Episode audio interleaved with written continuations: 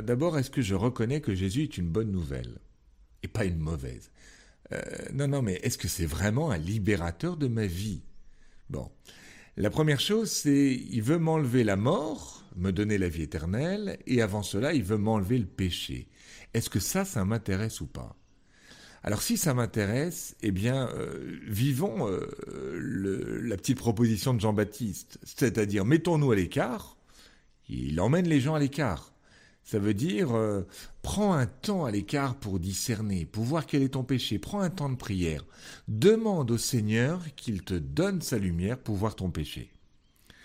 Et puis ensuite, euh, va le dire. Va le dire euh, à Jean, bon, va le dire à ceux qui représentent le prophète aujourd'hui, qui sont les prêtres, qui vont entendre ce péché et qui vont imposer les mains pour te donner l'Esprit Saint.